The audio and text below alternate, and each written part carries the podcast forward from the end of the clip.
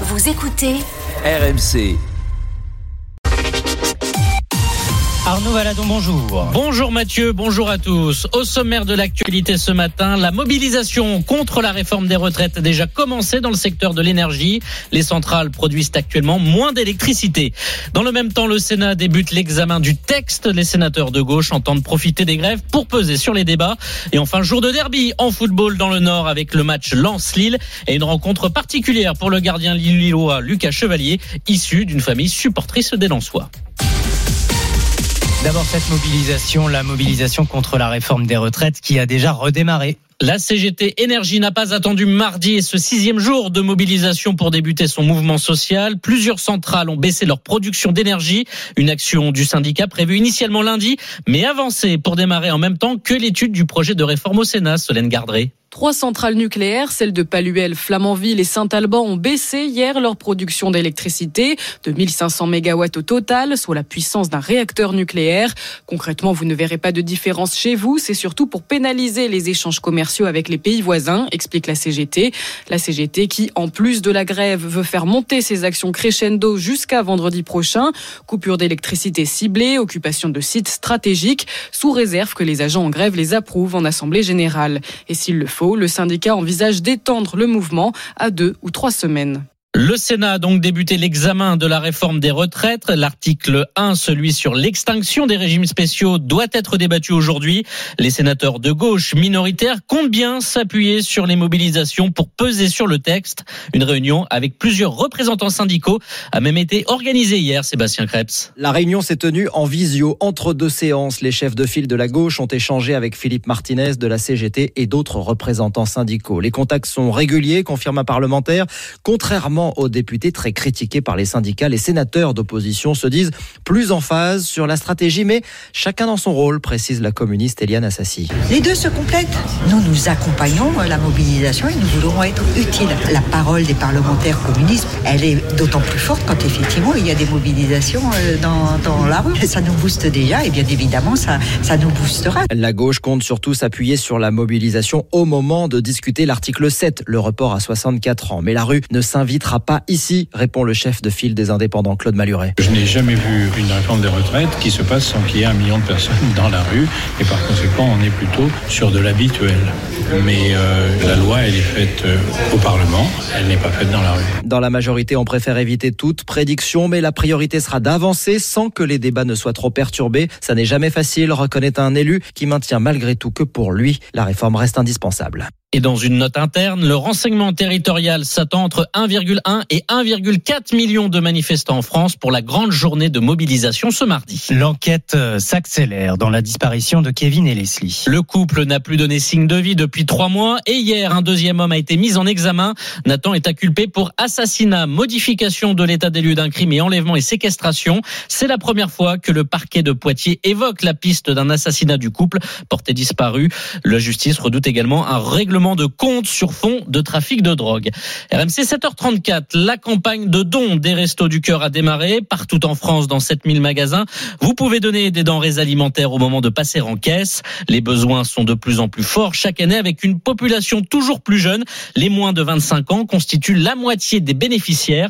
Pour répondre à la demande croissante des dons, les bénévoles des Restos du Cœur se démènent. Reportage à Nice dans un supermarché avec Mathieu Limongi. On est à l'entrée du magasin, on a plein de cartons, 10 kilos de gâteaux, 15 kilos de pâtes, 20 kilos de petits pots bébés, c'est un peu carton plein là. C'est carton plein.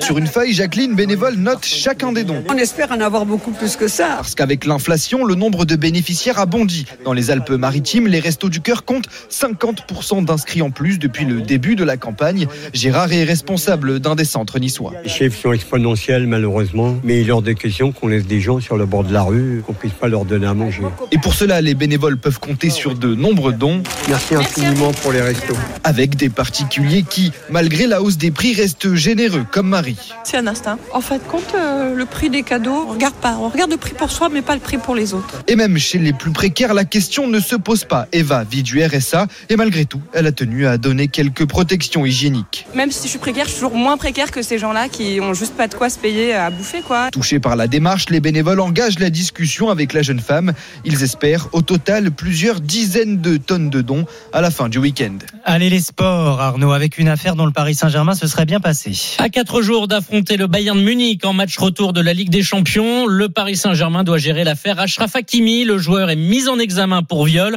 Une jeune femme de 24 ans l'accuse d'avoir commis ses faits le week-end dernier au domicile du joueur. Encore en phase de reprise après une blessure, l'international marocain n'est pas dans le groupe pour affronter Nantes ce soir à 21h au Parc des Princes. Mais le joueur Achraf Hakimi ne semble pas si perturbé que cela, Arthur Perrault. Oui, l'officialisation de la mise en examen tombe hier en pleine séance d'entraînement. Ashraf Hakimi est bien là, tout sourire, entouré de ses coéquipiers Kylian Mbappé et Sergio Ramos. Les trois joueurs, comme l'ensemble du vestiaire parisien, sont au courant depuis la veille. En amont de la conférence de presse, l'entraîneur Christophe Galtier est clair. Aucune réponse sur l'extra sportif et le cas Hakimi. Nouvelle affaire pour le club de la capitale avant un match de championnat contre Nantes et le choc décisif en Ligue des Champions mercredi prochain contre le Bayern Munich. Ashraf Hakimi qui se remet d'une blessure aux ischio-jambiers pourrait être sur pied pour le déplacement en Allemagne.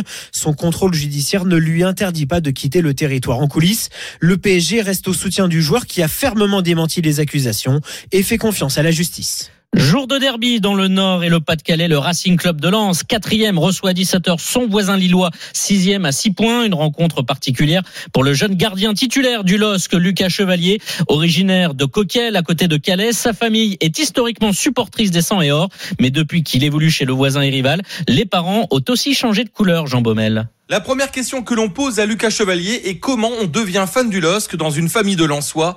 La réponse de l'intéressé. J'ai adoré euh, Michel Bastos, c'était mon idole.